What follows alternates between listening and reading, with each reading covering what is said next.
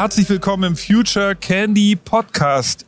Eine neue Folge Zukunft, Innovation und neue Technologien. Heute live und remote bei der IAA. Ich bin Nick Sonemann, Gründer und Geschäftsführer von Future Candy und wir laden uns natürlich immer coole Leute hier in unser Studio ein und heute machen wir das auf der IAA. Wir sitzen sozusagen im mobilen Office. Vor mir sitzt Marc Nodorf, Co-Founder von Deus Polutrack. Eine Firma, die ich nicht kannte, bis ich sie beim Green Tech Festival kennengelernt habe. ich bin total begeistert, weil eine, äh, weil es eine ganz neue Technologie ist, die wir, glaube ich, alle nicht kannten. Und deshalb wollte ich gerne ihn einladen in mein Podcast-Studio. Und ähm, erstmal schön, dass du da bist und dir kurz Zeit nimmst hier. Super, Nick, vielen Dank. Vor allen Dingen für die Möglichkeit, dass wir uns darüber unterhalten können. Ja, ich finde deine, deine Technologie gut, obwohl ich gleich mal erstmal ketzerisch natürlich fragen muss. Ist eine Sensortechnologie, du misst ganz viel. Was es ist, werden wir gleich rauskriegen. Aber du löst dir eigentlich keine Probleme. Du, wenn man deine Technologie nutzt, weiß man ganz viel, aber man kann eigentlich nichts lösen. Man kann die, du misst ja die Umwelt, sozusagen die, die Luftverschmutzung. Dann weiß ich, wie schlimm ich die Umwelt verschmutze und die Luft, aber ich kann eigentlich nichts machen. Ist es nicht ein Problem? Naja, erstmal muss man jetzt ein paar Dinge leicht gerade rücken, lieber Nick, weil ähm, nicht ich messe. Das machen ja die Sensoren. Ne? So, und wir sind auch ein paar mehr. Ähm, also das äh, ist ja nicht, ähm, dass ich das hier alleine mache und mit dem Sensor den ganzen Tag durch 16 europäische Städte renne. Ne? Ähm, das wäre auch ein bisschen kompliziert. Nein, also Scherz beiseite. Ähm, wir sind die einzigen, die ein System entwickelt haben, was mobile und stationäre Sensoreinheiten miteinander kombiniert. Ja? Nur dadurch schaffen wir das wirklich so in der Fläche ein komplettes Bild über den Zustand der Luftqualität vom urbanen Raum, Schrägstrich Stadt, zu erhalten. Und zu deiner Frage, du hast gesagt, ja, super, und dann jetzt weiter. Ja? Ähm, das Besondere ist, ähm, du hast in den äh, in der Vergangenheit ähm, es gibt ja die sogenannten Referenzstationen, die auf einem extrem hohen, genau und wissenschaftlichen Niveau die Luftqualität erfassen. Ja? Ähm, diese sind aber sehr partiell nur in den Städten vorhanden. Also in einer großen Stadt wie Berlin hast du für den ähm, Feinstaubbereich, für den sehr feinen Feinstaubbereich, das klingt auf Deutsch immer ein bisschen komisch, im Englischen sagt man Very Feinstaub, ja, ähm, Wie sagt man im Englischen? Very fine Staub. Very fine ähm, Staub. Das, ja, es gibt tatsächlich da so eine wissenschaftliche Skala. Ja, ähm, das unterste Niveau ist dann Ultrafeinstaub. Das sind unter 0,5 Mikrometer. Ähm, die ähm, äh, Einheit, die man davor setzt, ähm, ist äh, PM. Ja? PM 0,5 bis PM 2,5. Das ist der Bereich, den wir messen und erfassen und monitoren. Ähm, also auch zeigen nachher, visualisiert darstellen. Ähm, da hast du in Berlin für PM 2,5 vier Messstationen. Von den offiziellen. Zumindest der Stand, den ich äh, vom Ende letzten Jahres hatte. Ne? Also in einer Stadt wie Berlin gibt es diese vier stationären Messstationen. Da genau, vom ja, Landesumweltamt. Ne? Genau, und genau, jetzt kommen wir mal ganz kurz dazu. Das ist ja das Besondere an deiner Technologie, dass ihr zum Unserer. ersten Mal genau, oder eurer, deinem Team, sorry, ne, ja. natürlich, aber du sitzt ja jetzt hier vor mir, deshalb, aber du hast recht, dein Team natürlich, du bist ja auch Co-Founder, es gibt ja noch ja, einen weiteren ja. Founder, ist, ihr seid ja auch eine Teil, ist ja französisch, eurer Firma. Wir sind deutsch-französisch. Deutsch-französische Firma. Genau. Wir reden gleich noch ausführlicher über euch, aber nur, dass man mal grundsätzlich versteht. Das heißt, es gibt sozusagen diese alte Technologie, das sind diese stationären Einheiten. Da weiß ich noch, das war noch vor ein paar Jahren, da hat man immer gehört, die schmutzigste Stadt Deutschlands war das Neckartor in Stuttgart, Stuttgart genau. weil da die Messstation genau an dem Tunnel ja. war, ja. einem so einem Straßentunnel ja. und dadurch war da die Luft immer besonders schlecht. ein Update, ähm, äh, es gibt eine neue EU-Studie vom, ich glaube, es war im Mai diesen Jahres, aber da bitte nicht festnageln drauf, auf alle Fälle ähm, vom Frühjahr diesen Jahres und da ist in Deutschland Berlin die meisten, am meisten verschmutzte Stadt. Okay. Also Siehste? Stuttgart, ähm, äh, Berlin hat jetzt gewonnen. Okay, ja? okay. So. Aber, aber jetzt ist ja das Neue dabei, dass du sagst, die hat immer diese einzelnen Messpunkte. Das ist ein Problem, weil das ist sozusagen ja, bildet nicht das echte Bild ab. Jetzt habt äh, Deus es gibt, es gibt alleine in, in Europa gibt es fünf unterschiedliche sogenannte Ausbreitungsberechnungsmodelle. Das heißt, ähm, du hast einen Wert und rechnest hoch.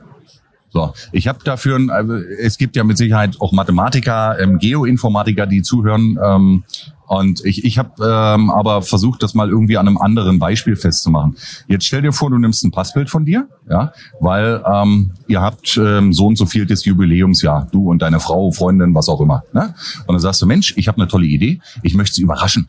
Ähm, da gibt's eine Plakatwand, dreimal fünf Meter bei mir vor der Haustür und da möchte ich ihr mit meinem Konterfei und noch Blumen und einem schönen Spruch quasi zeigen, dass ich sie liebe. Und jetzt nimmst du dein Passbild, gehst zu dem Designer und sagst, Mensch, mach das mal, für mich mach doch mal was Schönes da. Der wird ja zu dir sagen, das ist alles ganz, ganz toll, ja.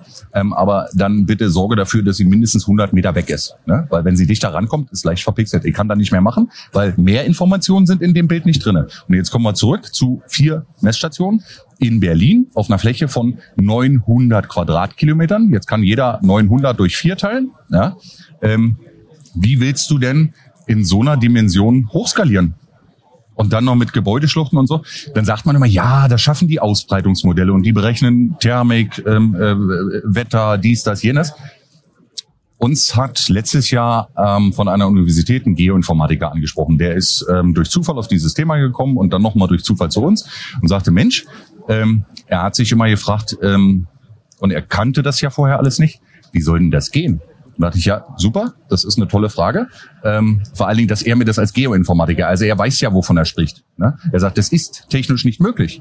Ähm, wir haben natürlich eine gewisse Information über die letzten 30 Jahre gesammelt, dadurch, dass die Landesumweltämter da, und die machen einen sehr, sehr guten Job, ja, ähm, und das auch bitte nicht falsch verstehen. Ne? Wir sind ja nicht irgendwie Kritiker von denen oder oder als Wettbewerb zu verstehen. Die machen einen verdammt wichtigen Job im Sinne der Daseinsfürsorge. Allerdings, die Technik, die sie einsetzen, liefert ihnen einfach nicht die Möglichkeit, in die Fläche zu gehen, weil sie A, komplex ist, B, sehr, sehr aufwendig in der Wartung, damit sowohl in der Anschaffung als auch äh, in der jährlichen Pflege extrem teuer ist. Eine Referenzstation startet bei 250.000 Euro. Diese Container kennt man. Die hat man in jeder Stadt schon mal irgendwo gesehen. Zumindest in den großen Städten. Ja. Ähm, Im Schnitt kostet so ein Container auch schnell mal ein oder 1,5 Millionen. Für einen Bruchteil dieses Geldes statten wir eine Stadt im Minimum mit 120 Sensoren aus. Die den ganzen Tag 120 in der Fläche statt 4. Richtig. Das ist eine andere Größenordnung. Und das ist Ding ist, Und die bewegen sich bei uns auch noch. und die bewegen sich, warum bewegen die sich? Weil die auf Fahrzeugen angebracht sind. ÖPNV, Flottenfahrzeugen. Okay, also was, was mir gefällt an deiner Firma oder eurer Firma ist ja, dass ihr eigentlich ein ganz wunderschönes Ziel habt. Ihr wollt die Luft in der Welt verbessern. Ihr wollt sie. Und deshalb, ich habe ja jetzt gefragt, okay, ihr messt es, aber ihr könnt ja, ihr, ihr verbessert sie ja nicht wirklich, aber das stimmt ja nicht. Wenn man zum ersten Mal sieht, wie schmutzig sie und wo sie genau schmutzig ist und was dafür sorgt, dass Schmu- Schmutz erzeugt wird, dann kann ja dann sozusagen die Leute, kannst du die mit Daten versorgen und die können dann dagegen arbeiten. Das ist ja wahrscheinlich das Modell dahinter, oder? Ja, ähm, mal ein simples Beispiel, weil du sagst, ähm, ähm, da kann man nichts tun. Ne? Ähm, jetzt stell dir vor, ähm, irgendwas drückt am Fuß. Ja? Ähm, du weißt ja nicht, was es ist. Wenn du den Schuh ausziehst und reinguckst, findest du den Kieselstein, der da drückt. Ja? So, und genauso ist es mit der Luft. In dem Moment, wenn wir erstmalig überhaupt in der Fläche messen, dann wissen wir ja, wo wir sogenannte Hotspot-Areas haben. Das äh, definieren wir als Bereiche, ähm, die in mindestens 14 oder an mindestens 14 Tagen 50 Prozent über dem Gesamtstadtdurchschnitt liegt. Ja? Das heißt, selbst wenn der Wert einer Stadt zu hoch ist in der Summe, sagen wir, wir konzentrieren und fokussieren uns auf die schlimmsten Bereiche. Keine Stadt hat die Ressourcen ähm, und wird auch nicht die Bürger so mitbewegen können, so eine krasse Veränderung herbeizuführen, ein Idealzustand, den gibt's nur in der Utopie, ja, ähm, um alles auf ein Reset zu bringen. Ne? Als wir zum Beispiel noch keine Industrie hatten und keine ähm, Fortbewegungsmittel, ähm, äh, die künstlich waren. Ne? Jedes Fortbewegungsmittel, was wir haben, ist künstlich, weil wir es hergestellt haben. Ja? Es sei denn, du setzt dich auf ein Pferd. Ne? So, ähm, und mit unserer Methode, die Hotspot-Bereiche in einer Stadt zu lokalisieren, kann die Stadt das erste Mal einen genauen Überblick davon bekommen, wo sie wirklich Flächen hat, wo durchgängig die Luftbelastung höher ist als im Rest der Stadt. Nochmal, sie kann sie nicht in der gesamten Stadt. Es gibt ja auch Luftreiniger und so weiter und so fort. In Asien haben sie jetzt irgendwo einen 30 Meter hohen Turm hingestellt, ja, wie so ein Saurus, der da absaugt. Ne? Ähm, da muss man sich natürlich auch fragen, wo kommt denn die Energie her, um da abzusaugen? Um genau, ne? was erzeugt und, und, und von wie viel Kubikmetern Luft sprechen wir denn hier eigentlich? Aber, aber, aber vielleicht nimm uns mal ganz kurz mit. Du bist ja total im Thema und das ist ja auch Ja, Entschuldigung, wenn ich immer Ja, zu weit deshalb, nach also vorne vielleicht nochmal sozusagen für die. Hörer und Hörerinnen, die sind jetzt ja, die finden wahrscheinlich auch das Thema spannend, sagen, ey ja, wir brauchen sauberere Luft. Ähm, es gibt ja auch so eine Initiative von Ferdinand von Schirach, jeder Mensch, die sagen, wir brauchen eine neue Art Grundgesetz, weil die sagen, das Grundgesetz geschrieben worden, da gab es kein Internet, da gab es keine Auto, keine Luftverschmutzung, keine Klimawandel. Wir brauchen jetzt eine neue sechs Charta, so die in Europa gelten. Die wollen ja. das jetzt, da steht der oberste Punkt, Artikel 1 heißt, jeder Mensch hat das Recht, in einer geschützten und sauberen und gesunden Umwelt zu leben. Und da bräuchte man ja, wenn jetzt sagen wir mal, das wird jetzt die neue Regel in Europa, dass ja. das Artikel 1 hat jeder Mensch das Recht drauf, dann müsste ja auch jeder Mensch in Europa in Zukunft sehen können, sogar vielleicht in der App irgendwann mal, wie ist denn jetzt hier genau die, die Belastung? Also das, das wäre sozusagen, ich, jeder, also alle werden sagen, wichtige, wichtiges Thema, das du angehst. Aber jetzt sind wir natürlich alle keine Experten. Vielleicht kannst du uns noch mal ganz kurz so erklären, wie, was ist Feinstaub und da gibt es ja eine Geschichte. Also ich weiß, vor, vor, vor ein paar Jahrzehnten kannte ja keiner Feinstaub. Jetzt du redest ja schon von Nanopartikeln. Wie, kannst du uns ganz kurz einen Abriss geben in, in diesem Thema? Wie, wie gut, also ähm, das, stimmt nicht, das, stimmt, das stimmt nicht ganz, ähm, nur hat man das damals nicht Feinstaub genannt. Ne? Ich hatte mal die Ehre, einem ganz fantastischen Vortrag vom Professor Sonne beizuwohnen über die städtebauliche Entwicklung in Europa. Und ähm, vor circa 200 Jahren hat man in den großen europäischen Städten ähm, die Axt rausgeholt und hat aus unterschiedlichen Gründen Frischluftschneisen in die Städte eingeschlagen. Das heißt, die haben die Städte grundlegend vom Städtebau umgeplant und haben dafür gesorgt, dass Luftströmungen durch die Städte und die Straßen durchfließen können und die schlechte Luft mitnehmen können. In London ist das Thema Smog seit äh, weitaus mehr als 100 Jahren bekannt und ein Riesenproblem. Ja? Ähm, mit der aufkommenden industriellen Revolution und in dem Moment, wenn es ähm, äh, heftige Dampfmaschinen, was nicht alles früher gab, ähm, und Kohleverbrennung, ne, ähm, um den Dampf zu erzeugen, die Dampfmaschinen zu betreiben, ab da hatte man ein Feinstaubproblem, Staubproblem. Ja?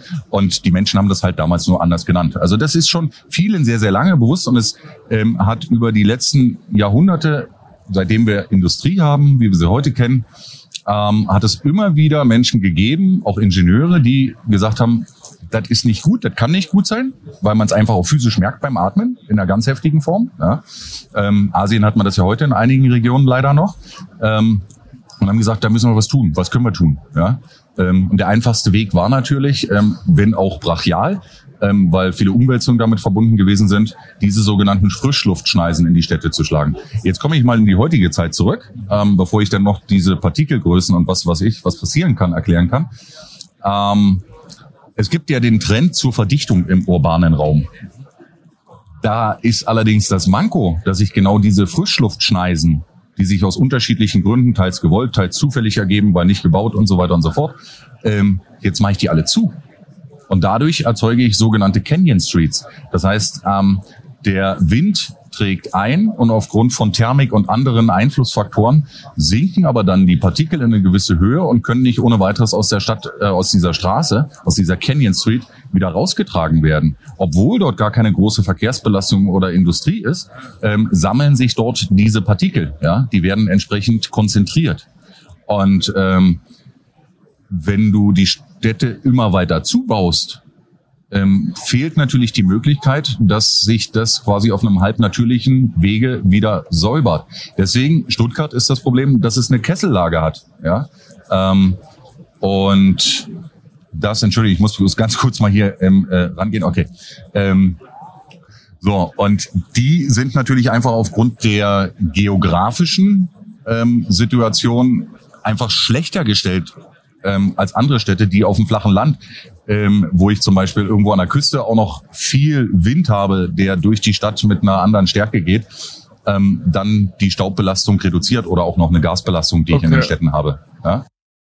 Äh, so, langer Monolog, Entschuldigung. Nee, kein Problem. Das ist ja interessant. Das ist ja auch, man muss ja erstmal verstehen. Kannst du noch mal ganz kurz sagen, ich glaube, das ist noch mal wichtig, um das grundsätzlich zu verstehen. Was kann, was, was, was sind so typische Krankheiten oder was macht denn so ein Staub mit der Menschen. Also gerade diese, jetzt die neuen, ja. auch diese Nanopartikel, die ja, wo man ja. noch nicht weiß, die ja. können ja in die Zellwände reingehen, oder? Das hattest du mir ja im Vorgespräch erzählt. Also was macht Feinstaub also, oder kann man da? also man ähm, es gibt ja unterschiedliche Staub- und Partikelgrößen. Ja. Ähm, was größerer Staub ist, was man so kennt, was eben jetzt auch wirklich diese Technologie wurde ja Ende der 70er Jahre entwickelt, ähm, und in Deutschland dann sukzessive flächendeckend eingesetzt. Das heißt, pro Stadt immer eine Station, um mal zu messen, ne, oder zwei. Ähm, diese sogenannten ähm, PM10-Kategorie-Messgeräte, ähm, dieser Staub äh, in dieser Größenordnung, der, da gibt's in unserem Körper noch natürliche Barrieren. Die Schleimhäute in den Bronchien, Nasenhärchen und so weiter und so fort. Ähm, das sammelt sich da an und dann wird's abgehustet. Ja, ähm, wenn das eine gewisse Menge übersteigt, ist das dann auch nicht mehr schön. Ne?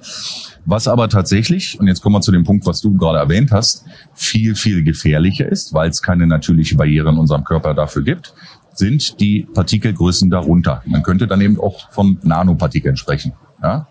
Ähm, und die gehen direkt in den Blutkreislauf. Und wie wir ich erinnere mich zumindest soweit noch an den Biologieunterricht, dass ähm, das Blut jedes Organ im Körper und die Zellen mit Sauerstoff versorgt. Das heißt, das ist quasi eine Autobahn, wo die Partikel, die eigentlich in unserem Körper nichts zu suchen haben, die ganze Zeit sagen, oh super, und auch noch gratis. Ja, ähm, du kannst jetzt, ähm, äh, hier gibt's die Blue Lane auf der IAA Mobility. Ja, das heißt, wenn du ein Elektrovehikel hast, kannst du da fahren. Alle anderen dürfen da jetzt aktuell gerade nicht fahren. Ja, und das denken sich die Partikel, super, jetzt habe ich ja hier eine Blue Lane, lass mal gucken, was da so geht. Ja, ähm, und jetzt sagen aber dann gewisse Organe, unter Umständen auch das Gehirn, uh, Mensch, wer ist denn das jetzt? Ja, ich habe das jetzt ein bisschen ähm, versucht, so ein bisschen einfach darzustellen. Ähm, in der Tat ist es aber nicht ganz ungefährlich. Ähm, es gibt verschiedene medizinische Studien in, von vielen renommierten Universitäten dieser Welt, aus Amerika, aus, aus dem UK, aus Frankreich, ähm, auch aus Deutschland, die sagen, dass es definitiv Korrelationen gibt, ähm, die Gesundheit wird beeinträchtigt durch eine Konzentration X von diesen Nanopartikeln. Nicht umsonst gibt's Grenzwerte für die und die Stoffe im Wasser, im Trinkwasser. Es gibt Grenzwerte ähm, für Düngemittel, die ausgebracht werden und so weiter und so fort. Das äh, hat man sich ja nicht überlegt, weil man so, ach, lass mal gucken, nee, mehr sollen die nicht, ja, ähm, sondern man hat sich das in dem Zusammenhang angeguckt mit solchen Grenzwerten, weil diese darüber hinaus konzentriert in unserem Körper eine Gefahr. Aber sind. du sagst, bei Nano gibt es das eben noch nicht, diese Grenzwerte, weil das noch zu wenig, das ist jetzt erst neu erforscht. Ja, doch, die WHO hat Grenzwerte für diesen Bereich. Okay. Ähm, und an denen orientieren wir uns auch. Ja? Ähm, prinzipiell müsste man natürlich sagen, wenn man jetzt ganz nüchtern ist, ähm, das ist wie die, letzten Endes wahrscheinlich wie die No-Covid-Strategie, ähm, zu sagen, so null ist der Grenzwert. Aber das ist einfach Quatsch. Woher das ist ja gar nicht machbar. Genau, noch ein, eine letzte Sache davor, bevor wir über deine Technologie reden wollen. Kannst du noch mal allen Hörern und Hörern erklären, wo entsteht denn das eigentlich? Also was sind so typische Erzeuger von, von diesem Staub, auch Nanopartikeln oder auch Feinstaub? Woher kommt das eigentlich? Also ist das, gut, Kohle ist klar oder Kohleverbrennung kann sich jeder Sämtliche vorstellen. Verbrennungsprozesse. Sämtliche Verbrennungsprozesse. Ähm, äh, und da Bremsen hast du von jetzt, Auto, ganz genau. Abrieb von Reifen. Ja, Drucken von Papier, Bedrucken von Papier, all diese Sachen, wo irgend das äh, mit dem Papier hast du eine, also im Innenraum äh, sind wir nicht unterwegs, ne? Aber du hast jetzt den Laserdrucker gerade erwähnt, ähm, Ah, okay. äh, da hast du natürlich auch solche Partikel, die dort entstehen. Ne? Und ähm, neben den Kategorien, die du jetzt aufgezählt hast, also Bremsen, Reifenabrieb ähm, äh, und Verbrennungsprozesse im urbanen Raum, ähm, hast du dann natürlich noch die Landwirtschaft. Ne? Ähm, das Thema Düngung, Nitrate, Ammoniak, ähm, das ist ein Wahnsinnsthema. Wir stellen auch fest, dass äh, unterschiedliche Regionen in Europa unterschiedlich ähm, offen sind, sich dieses Themas anzunehmen ähm, überhaupt erstmal damit zu beschäftigen. Weil das ist das, was wir, glaube ich, alle tun müssen. Ähm, wir müssen uns mehr damit beschäftigen und um sachlicher damit umgehen zu können. Ähm, es ist nur meine subjektive Meinung jetzt. Ähm, ich versuche ähm, davor, ähm, oder ich andersrum, ich scheue mich davor zu sagen, es sterben so und so viele Menschen pro Jahr dadurch und dadurch, es, es fehlt ja die Referenzgruppe. Ne? Also müsstest jetzt äh, 100 Leute auf die Alm setzen mit Q-Elsa, die, die täglich frische Luft atmen und sich gesund ernähren, ja, und dann eine andere Gruppe in der Stadt, und die guckst du dir 30 Jahre an und dann schaust du mal, was hast du denn jetzt? Aber da sind so viele andere Einflussgrößen, die da auch noch mit reinspielen. Gesundes Essen hatte ich gerade Klar, erwähnt und klar. Bewegung und so weiter und so fort. Es ist schwierig, aber darauf kommt es auch nicht an. Ich glaube, uns allen ist bewusst, ähm, dass gewisse Dinge, wenn ich sie in der Summe in meinen Körper führe, nicht toll sind. Wenn wir das als einfachste ähm, Schnittmenge nehmen zwischen uns allen, ja, Ja. ähm, ähm, es wird sich ja keiner die ganze Zeit mit irgendeiner Kunststoffjacke ähm, wahnsinnig dicht am Feuer aufhalten. Ja, ja. Machst du nicht. Ja? Okay. So, warum sollten wir ähm, dann nicht ein bisschen wachsamer sein? Ähm, die Lunge ist das Tor in unseren Körper. Ja. Und die Lunge ausgebreitet, das hat mir mein Mediziner erklärt, fand ich toll, wusste ich vorher auch nicht, ähm, entspricht dann etwa der Fläche eines Tennisplatzes. Das ist ein bisschen. Wow. So, wenn die jetzt ähm, kontinuierlich immer wieder mit gewissen Partikelbelastungen beeinträchtigt wird, und jetzt kommen wir zu ähm, einer ähm, jüngeren Erkenntnis, das haben mehrere Forscher während der Covid-Zeit untersucht. Das heißt, deine Lunge kämpft gerade, ähm, hat also zu tun, ja, ähm, und dann kommen noch Erreger dazu, Krankheitserreger. Dann sagen die, jetzt sind wir bei der Blue Lane, wo ich durchfahren kann, dann sagen die natürlich, Mensch, ist ja super, guck mal, da ist eine Einlandskontrolle, aber die ist ja schon beschäftigt. Dann nehme ich doch den Nebeneingang, der ist ja frei, da guckt ja keiner. Ja, ja, ja. So, ähm, und das ist fatal. Ja, das ist tatsächlich ein Problem. Ähm, wir sind auch noch einen Schritt weitergegangen. Wir haben gesagt, okay, ähm, wer sind denn eigentlich die sogenannten Hochrisikogruppen? Das heißt, wer hat denn generell eher mit solchen Belastungen zu kämpfen als andere? Und das sind Kinder, Kranke und ältere Menschen. Ja, weil äh, bei denen das Immunsystem entweder noch nicht so ausgeprägt ist, Naja, oder? nicht mehr oder geschwächt bei einem Kranken. Ja, ja. Ja? So. Und ähm, wenn die jetzt zusätzlich zu ihrer anderen Grundvoraussetzungssituation, das Klar, war jetzt klar. ein Wort, ähm, wenn die dazu ähm, noch mit ähm, Luftverschmutzung im Maße X konfrontiert werden, ja, dann sieht die Situation für die ganz anders aus als für uns beide. Ähm, wo ich jetzt mal unterstelle, wir versuchen mal auch einen Apfel am Tag zu essen oder uns ein bisschen zu bewegen. Ja. Ja, ja, ich verstehe schon. Nee, aber, aber lass uns mal ganz kurz über deine die Technologie jetzt sprechen. Also Ja. du, äh, ihr habt die Firma gegründet. Äh, du hast es gegründet mit einem äh, Partner, der in Frankreich sitzt. Mit Oder mehreren Partnern. Wir sind entstanden als tatsächlich europäische Plattform. Ähm, da hatten ein paar Leute zur gleichen Zeit die gleiche Idee. Ähm, okay. Wir kommen alle aus dem Bereich der Messtechnik, ähm, äh, machen das stellenweise schon über 10 oder 20 Jahre. Ähm, und dann ein bisschen hat der Zufall natürlich auch eine Rolle gespielt. Und wir haben dann festgestellt, wir haben so viele Schnittstellen und wenn wir diese, was jeder von uns macht, kombinieren, ähm, wird die Lösung immer runder. Ja, was äh, die Technologie und nachher den, den Nutzen für Städte und die Menschen anbelangt. Ja, weil warum machen wir das? Ähm, es geht saubere Luft ist doch ein Vehikel, was wir erreichen wollen, dass die Menschen gesund sind oder gesünder länger werden leben, können. besser. Nee, einfach gesünder. Lass, lass mal jetzt das mit dem länger leben. Äh, Einfach nur da, da, hängen so viele, besseres Leben. da hängen so viele andere Dinge noch dran. Wir sind ja nicht Gott. Ja? Ähm, okay, ja, verstehe.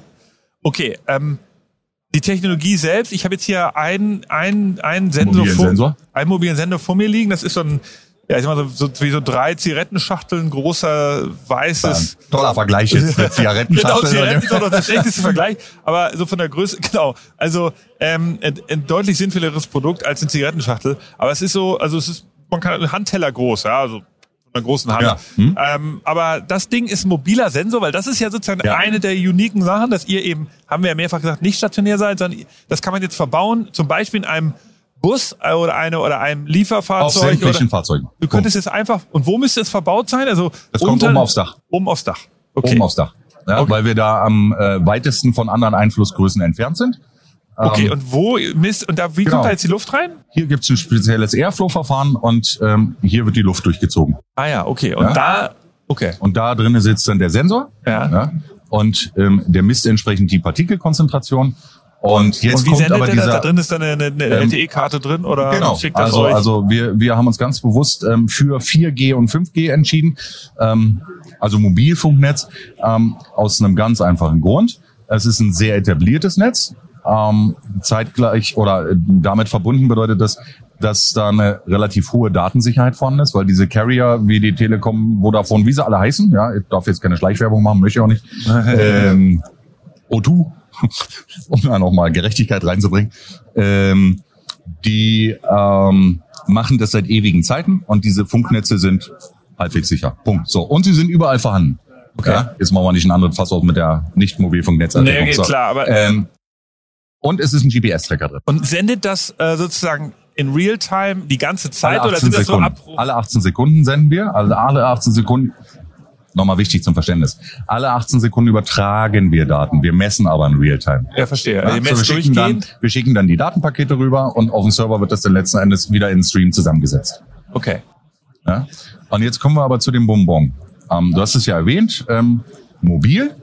Ja? Und wir sind die ganze Zeit in der Stadt unterwegs. Im Minimum mit 100 Fahrzeugen, die sich jeden Tag bewegen. Und zwar nicht, weil wir sagen, hey, wir fahren jetzt mal definierte Routen ab. Nein, die fahren ihre Routen ab, die sie jeden Tag abfahren. Ne? Ähm, der Bus fährt seine Route, wo er halt hinfährt und nicht für uns eine extra Route, was ja auch totaler Quatsch ist. Warum macht das keinen Sinn, dass wir festgelegte Routen für uns selbst nehmen und uns die ausdecken? Weiß weil nicht. das nicht das Leben abbildet. Aha. Okay. Du willst also Wir wollen den tatsächlichen Zustand erfahren. Wie Okay. er tatsächlich ist. So. Und das sind die Servicefahrzeuge, die ähm, Paketdienste, die unterwegs sind. Und einer unserer größten Partner ist die DPD-Gruppe. Ja? Ähm, und es sind die Busse etc. etc. Ja? Monteure, die unterwegs sind. Und dazu haben wir im Minimum immer 20 Stationäre. Du erinnerst dich, vorher vier war da In eine Berlin die vier, Zahl, ja. ne? und, und ganz viele mittelgroße oder kleine Städte haben halt gar keine. So gar keine. Ne? So, ähm, das heißt, da weiß man leider nichts. Ähm, und jetzt passiert mehrmals am Tag der mobile Sensor oder die mobilen Sensoren Ja. unsere Referenzstationen. Und das ist dieses besondere Verfahren, was wir auch weltweit patentiert haben. Wir rekalibrieren den. Durch den GPS-Tracker wissen wir ganz genau, der ist jetzt da. Ähm, wir haben auch die stationären Sensoren dann immer in einer Toleranzgrenze, was die Höhe anbelangt, angebracht, weil ich kann den ja jetzt nicht zehn Meter höher hängen. Ja? Ähm, dann kann ich ihn nicht mehr zum Rekalibrieren nutzen. Dann habe ich ja ganz andere Werte. Ja, ja, verstehe. Ähm, so, also das muss schon, das muss ich matchen. Ja? Und ähm, wir gehen halt noch einen Schritt weiter, ähm, das auch Bestandteil dieses Patentverfahrens ist. Der Kollege X, der gerade sich rekalibriert hat am stationären Sensor, hat jetzt ein Zeitfenster, wo wir die Daten als valide und sauber betrachten. Und jetzt kreuzt der ähm, den nächsten mobilen Sensor und wird wieder rekalibriert. Also Ah. der, der eben rekalibrierte re rekalibriert den nächsten. Da muss ich ja jetzt aufpassen, dass ich mir nicht die Zunge mit so viel rekalibriert. ähm, und so geht das den ganzen Tag weiter. 24 Stunden am Tag. Dadurch schaffen wir das so eine extreme Genauigkeit, was die Messwerte und damit die Daten anbelangt, zu erreichen. Und nochmal zum Grundverständnis. Es ist technisch gar nicht möglich, dass wir ähm, die Genauigkeit ähm, wie eine klassische Referenzstation, die wir auch mit Partnerunternehmen seit langen Jahren bauen, ähm, wo die Staubkonzentration gesammelt und dann gewogen wird, ja, dieses kalorimetrische Verfahren. Das ist technisch nicht machbar. Ähm, die Französische Akademie der Wissenschaften hat unsere Technologie und das Netz besuch, äh, untersucht und dazu im April eine Studie veröffentlicht und hat festgestellt, wow, Breakthrough für die Technologie und für die Qualität der Daten. Es ist für die Stadt ähm, nur dann wichtig zu wissen, das ist jetzt ein Mikrogramm über oder unter dem Grenzwert, Wert, ähm, wenn sie sich juristisch damit auseinandersetzen möchte oder gezwungen wird. Für die Stadt und für die Bürger ist es doch eigentlich wichtig, habe ich da jetzt was, was zu viel ist oder ist das okay? Ja, so das heißt, deswegen sagen wir auch, äh, wir liefern sehr, sehr präzise Daten, aber wir selbst verstehen unser Messnetz als Indikatorensystem. Ja, verstehe. Also die, die, Ja? die, die Handlungsempfehlung danach macht Genau. ihr natürlich Ich, ich nicht. nehme mal ein Beispiel, was wir alle aus dem Alltag kennen und wo sich jeder immer sagt so, okay, ähm, der Wetterbericht. Ne? Heute wären es 23 Grad. Hast du denn jetzt schon mal raufgeguckt auf deinen Thermometer und gesagt, oh, jetzt sind es aber 22,8 Grad. Die haben mich ja voll behumst. Und das ist jetzt für mich ein ehrliches Problem, weil jetzt muss ich ja ähm, an dem kurzen Ärmel vom T-Shirt noch einen Zentimeter länger annähen. Nee, ne? Weil es unerheblich ist. Es ist einfach unerheblich. Du wolltest wissen, regnet's heute? Ja. Kann ich mir ein T-Shirt anziehen, Genau. Sandalen oder Klar, nicht? klar. Ja. Und genauso ist es doch mit der Luftbelastungssituation. Ähm, du möchtest wissen, wenn ich jetzt diese Strecke nehme auf dem Weg zur Arbeit mit dem Fahrrad, ist das okay? Oder tue ich mir mehr Schlimmes, als dass Ja, ich mir ja. was Gutes tue? Genauso die Eltern, ähm, die mit ihren Kindern in den, ähm, auf den Spielplatz gehen möchten, wissen, ist das super da heute? Können meine Kinder da drei Stunden draußen rumtoben? Oder gehe ich auf einen anderen Aber Spielplatz? ist das denn so? Also kann, kann ich, ist das heute schon Realität? Dass Ja, ich, wir können das zeigen. Über, dass, dass ich mich einloggen könnte bei euch und dann könnte ich wirklich so meine, die Städte nutzen das. also die Städte. Wir stellen das den Städten so zur Verfügung, analysieren das Also gemeinsam mit so, den Städten. Ähm, Jetzt, wenn wir aus Hamburg kommen, in Zukunft bei hamburg.de gibt es irgendeinen Knopf, da könnte in ich Hamburg sind wir draufklicken ja. und da kann ich sehen, welche Straßen extrem belastet sind.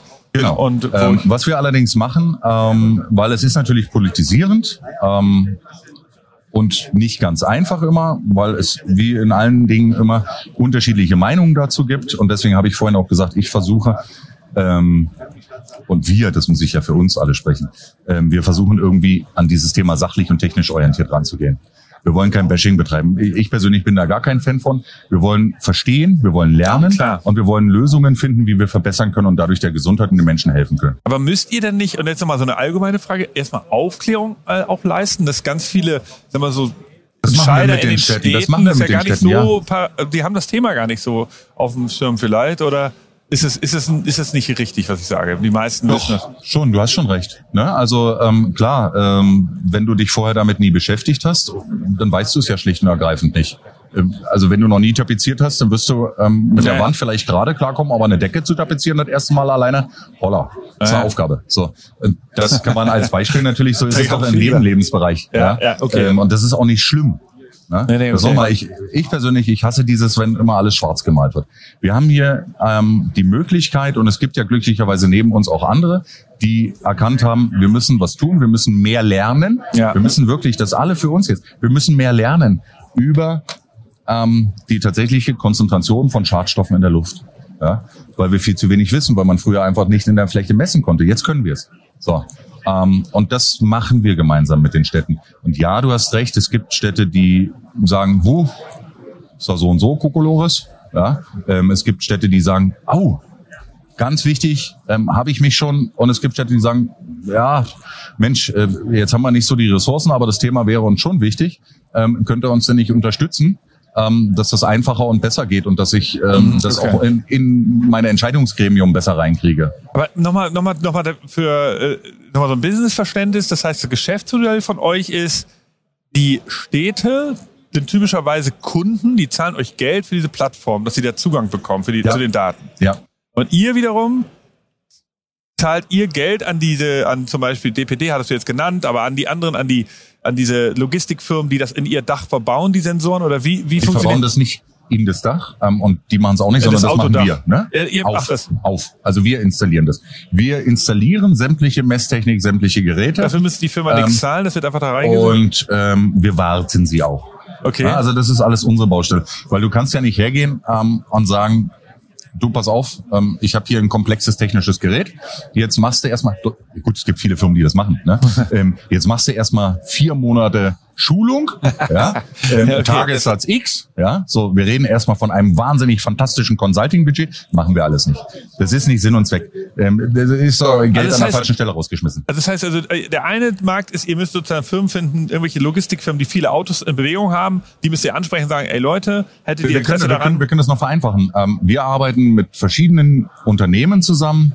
Ähm, natürlich vordergründig größere Unternehmen, aber wir werden jetzt auch im nächsten Jahr anfangen, ähm, mit kleineren lokalen Unternehmen ähm, ein Programm aufzulegen, die sagen, da möchte ich Verantwortung übernehmen. Ja, ähm, ich möchte, dass, weil ich auch hier wohne, zum Beispiel als Geschäftsführer von Firma XY, ähm, meine Kinder hier in den Kindergarten, in die Schule gehen, Ah, okay. was weiß ich. Ähm, ich möchte das unterstützen, dass wir hier mehr wissen, Ja, okay. damit ich dann schauen kann, wie kann ich die Situation noch verbessern. Okay, und dann die, wie auf der anderen Seite geht ihr zu den äh, Stadtverwaltungen hin in Europa. Ihr seid, Ja. seid in, weltweit tätig oder?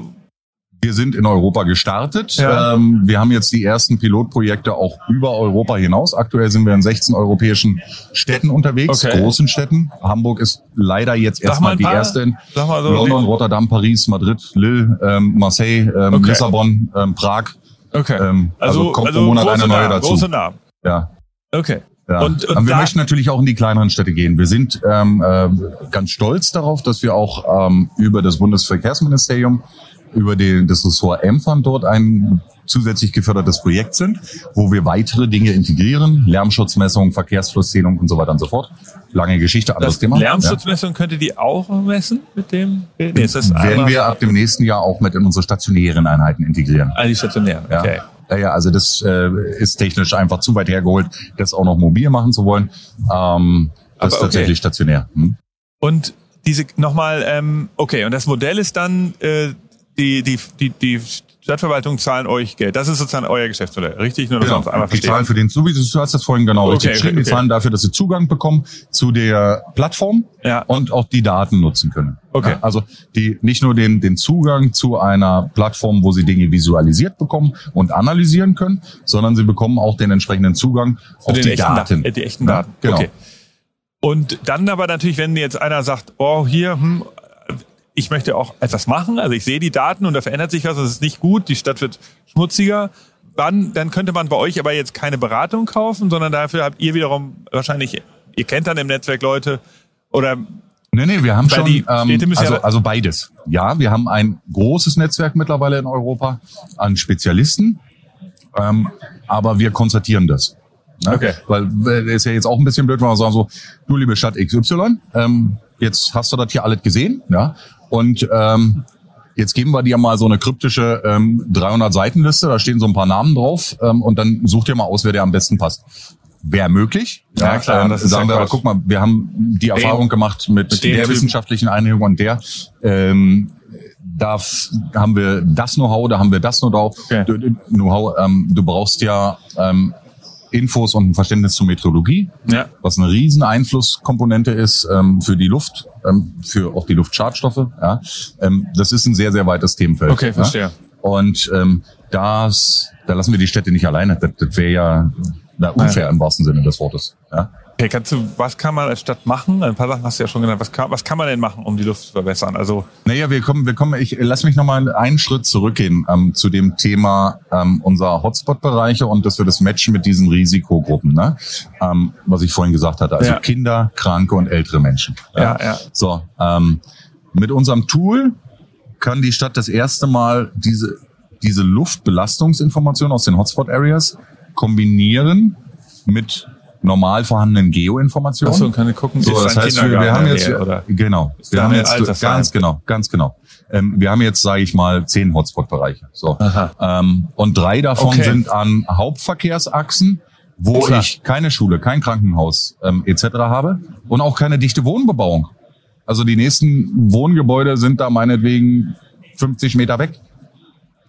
Da ist doch die Frage ähm, als Stadt, ähm, muss ich da jetzt was tun oder mache ich was in den Hotspot-Bereichen, wo ich eben Ja. ein Krankenhaus habe, drei Kindergärten, was weiß ich was. Ne? So, dadurch kann die Stadt priorisieren. Sie hat ja auch nicht die Möglichkeiten, hatten wir ganz am Anfang, alles zur gleichen Zeit. Ja. Das ist Utopie, das geht einfach nicht. Ja? Okay, aber so. was könnte sie jetzt machen? Dann in Naja, so einem Fall? Ein, ein, äh, ein Thema, an dem wir natürlich dran sind, ähm, ist sogenanntes umweltsensitives Verkehrsmanagement.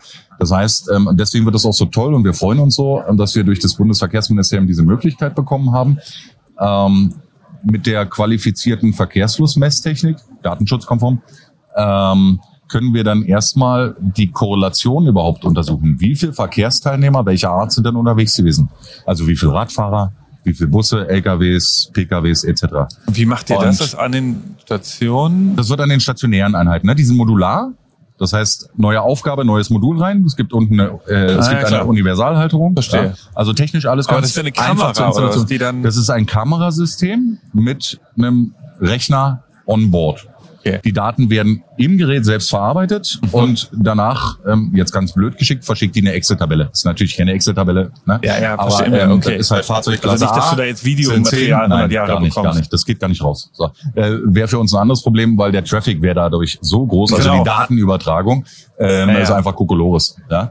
Ähm, und jetzt können wir uns angucken, angucken und sagen, okay, pass auf, jetzt haben wir hier so einen Hotspot-Bereich, wo ähm, zwei Schulen sind ähm, und ein Krankenhaus, ja, als Beispiel.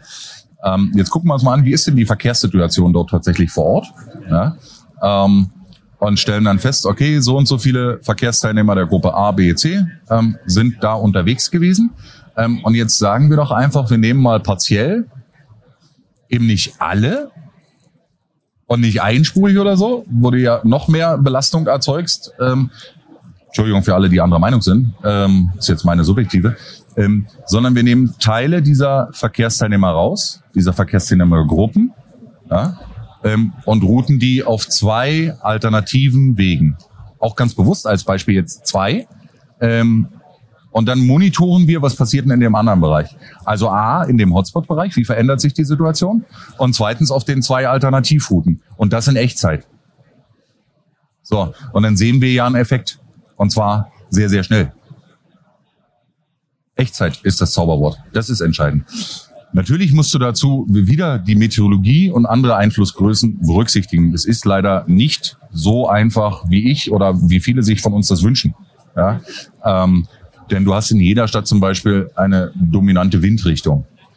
Das heißt, im Durchschnitt auf 365 Tage kommt der Wind aus Nordost. Beispiel. Ja? So, das heißt, er nimmt natürlich alle Partikel, die auch in anderen Stadtbereichen sind, und schiebt sie einmal in seiner Richtung, in der er im Durchschnitt permanent unterwegs ist, nach vorne. So. Und wenn du dann Barrieren hast, wo nicht zirkulierend werden kann, ja, Canyon Street als Beispiel, dann konzentriert sich da der Staub oder die Luftverschmutzung im Allgemeinen verschlechtert sich. Ja, auch Gase sind ja da. Ähm, und die Ursache ist aber nicht da. Das muss man halt berücksichtigen. Ja, klar. Da bist du natürlich ähm, an einer sehr schwierigen Stelle, wenn da gar nicht viel Verkehr ist. Naja, und du hast dort trotzdem so. Naja, äh, du musst dann halt überlegen, wie du groß, großflächiger, das ist keine Sache, die man dann ganz schnell machen kann, ähm, wie du städtebaulich eingreifen kannst. Das sind dann halt leider eben Dimensionen, die ähm, ein bisschen länger dauern. Ähm, und ich glaube, das wird aber für einen riesigen Mindset sorgen. Ähm, diese Canyon Streets, ähm, wir haben ja das uns in unterschiedlichen europäischen Städten angeguckt, ne? sind häufig so auch Wohngebiete aus der Gründerzeit. Ähm, da kostet der Quadratmeter doch drei Euro 80, ja, so leicht überspitzt. Das heißt, da wohnen ja Menschen, die sagen, du, das finde ich total schön hier, ähm, da bin ich bereit, mehr Geld auszugeben und ich kann mir das leisten. Aber eigentlich wissen sie Und- gar nicht, wie, Die haben jetzt, stellen dann plötzlich fest, na Mensch, Hopperli, ähm, ich dachte, da ist schön, aber hier habe ich doch vielleicht nicht so eine gesunde Luft zu atmen, zum Atmen. Ne? Ähm, wenn du weiter aus der Stadt rausgehst im Grünen, kann man mal jetzt einfach unterstellen, ist die Luft per se ein kleines bisschen sauberer. Ne? Okay. Ähm, und wahrscheinlich wird das dann über kurz oder lang auch dazu führen, dass sich dort Verständnis ändert und dass natürlich dann auch die Bevölkerung sagt, ich möchte, dass wir hier Lösungen finden, um auch da für eine bessere Luftqualität zu sorgen. Es gibt ja tolle Sachen, die dann zumindest was ähm, die, den Energieverbrauch anbelangt, neutral laufen, Mooswände und so. Ähm, Klar. wo man gucken kann, okay, ähm, lass uns dann mal überlegen, wie wir das denn hier in gerade diesen ähm, Gebieten ausprobieren. Ich bin jetzt kein Experte für Mooswände. Nein, ist ja okay, aber ich, ich sage nur, es, es gibt ja verschiedene Dinge. Ne? Aber Wir haben auch Leute in unserem Team, die dann da noch mehr mit drinne in der Thematik stecken und schauen, wie können wir mit solchen zusätzlichen Sachen ähm, in Ergänzung zu Verkehrsbeeinflussungsmaßnahmen ähm, zuschauen ähm, oder sehen, dass wir die Qualität verbessern. Aber ich gebe dir noch ein einfaches Beispiel. Ähm, du hast in der Regel immer an Bahnhöfen aufgrund der Natur, Natur der Sache, du hast da viel Verkehr, weil die Leute dort hinfahren, ihr Auto abstellen oder der Bus kommt dort und das Taxi bringt Klar, Leute hin. Ähm, und natürlich durch den Bremsabrieb der Bahnen. Das ist leider ein Dilemma, das werden wir nicht lösen können. Irgendwie muss der Zug da Weil, die stehen. Brem, weil diese Räder sozusagen. Das reibt ja aneinander. Ne? ja. So, du hast jetzt die Möglichkeit zu sagen, okay, der lässt sich jetzt einfach mal in Zukunft immer nur noch ausrollen. Da würden jetzt die einen oder anderen sagen, boah, ob das jetzt so schön ist, dass ich einen Tag brauche, um zur Arbeit zu kommen und einen Tag wieder nach Hause. Ähm, also Scherz beiseite, du hast aber da noch eine andere Sache. Ähm, du hast häufig ähm, Fitnessstudios direkt an Bahnhöfen, weil natürlich das zentral ist. Das bedeutet aber Umkehrschluss, die Leute powern sich da den ganzen Tag aus und dann gibt's eine B- und Entlüftungsanlage, die aber gar keine speziellen Filter hat für diesen Feinstaub. Und der einfachste Weg, und wahrscheinlich ist es auch gar nicht mega teuer, ähm, es muss halt nur regelmäßig gewartet werden, ähm, wären dann eben, dass ich Filteranlagen dort einsetze, die dafür sorgen, dass diese Belastung raus ist. Im Auto gibt's das ja. Ne? Ja, du ja. schaltest auf Umluft und dann wird das regelmäßig kontinuierlich immer wieder durch deinen Filter gejagt und am Ende hast du tatsächlich nach drei Zyklen oder was weiß ich, ähm, hast du dort eine vernünftige saubere Luft. Ja? Und genau das Gleiche kannst du dann natürlich auch anderen, an anderen Gebäuden erreichen. Und das wäre etwas, das kann man natürlich dann auch an Schulen machen. Ne? Ähm, das hast du ja vorhin mit erwähnt. Ähm, wenn ich also jetzt eine Schule in einem Hotspot-Bereich habe und aufgrund verschiedener Umstände nur Prozentsatz X durch äußere Einflussfaktoren die äh, Luft dort verbessern kann, dann sollte ich zumindest hergehen und das ist ja toll, ähm, dass die Bundesregierung, die Bundesländer, jetzt zumindest in Deutschland, in anderen Ländern weiß ich es nicht, ähm, durch Covid angefangen haben, Luftreiniger in den Schulen zu installieren, beziehungsweise das Budget dafür zur Verfügung zu stellen. Ne?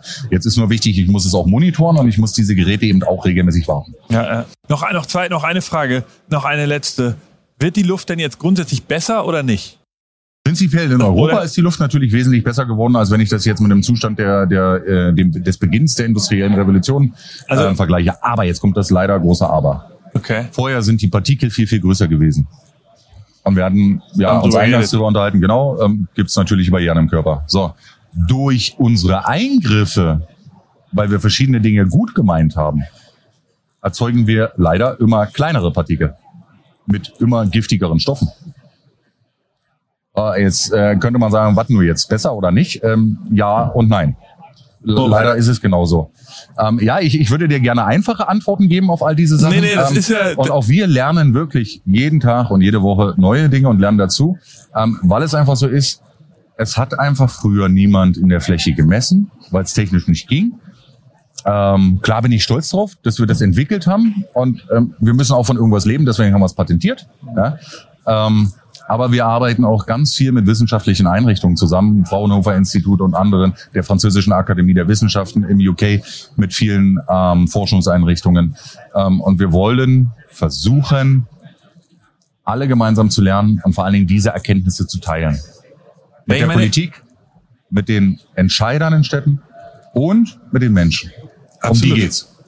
Also ich muss sagen, wenn wir eins erreicht haben heute vielleicht in diesem Podcast, ist, dass wir einen neuen Begriff geschaffen haben oder den bekannter gemacht haben, der heißt nämlich Nanopartikel.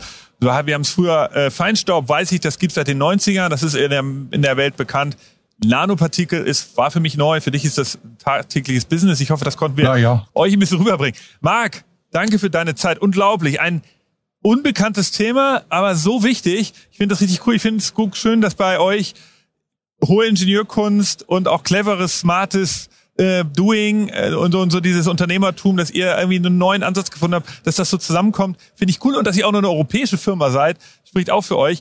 Wer Lust hat, das sich genauer anzuschauen, der weiß, es gibt von euch YouTube-Videos, es gibt euch bei LinkedIn, es gibt euch überall Deus Polo Track, Deus D-E-U-S geschrieben ähm, und Polo Track, wie man spricht. Äh, Marc, dich kann man bei LinkedIn auch finden. Ja. Ihr sucht auch immer mal wieder, nehme ich an, coole Mitarbeiter. Äh, Weltweit kann man sich, oder europaweit, da kann man sich also bei euch auf der Webseite tummeln. Ähm, vielen Dank für deine Zeit hier auf der IAA. Jetzt würde ich sagen, du hast ein paar Termine gleich, ne? Ja, super. du, ich danke dir, Nick. Ähm, es hat sehr, sehr viel Spaß gemacht. Ja, ja, ich- und ich wünsche dir heute noch einen tollen Tag auf der IAA Mobility danke, danke. in München. Und ja, ich hoffe, wir konnten dieses Thema euch ein bisschen näher bringen. Also, viel, äh, bleibt uns gewogen, gebt uns Feedback, wenn ihr Lust habt, äh, von Marc zu hören, habe ich euch gesagt. Ihr findet ihn bei LinkedIn. Mich könnt ihr anschreiben unter nick at futurecandy.com. Ich freue mich auf Feedback. Und ähm, wir hören uns hier wieder. Bis bald. Tschüss. Ciao.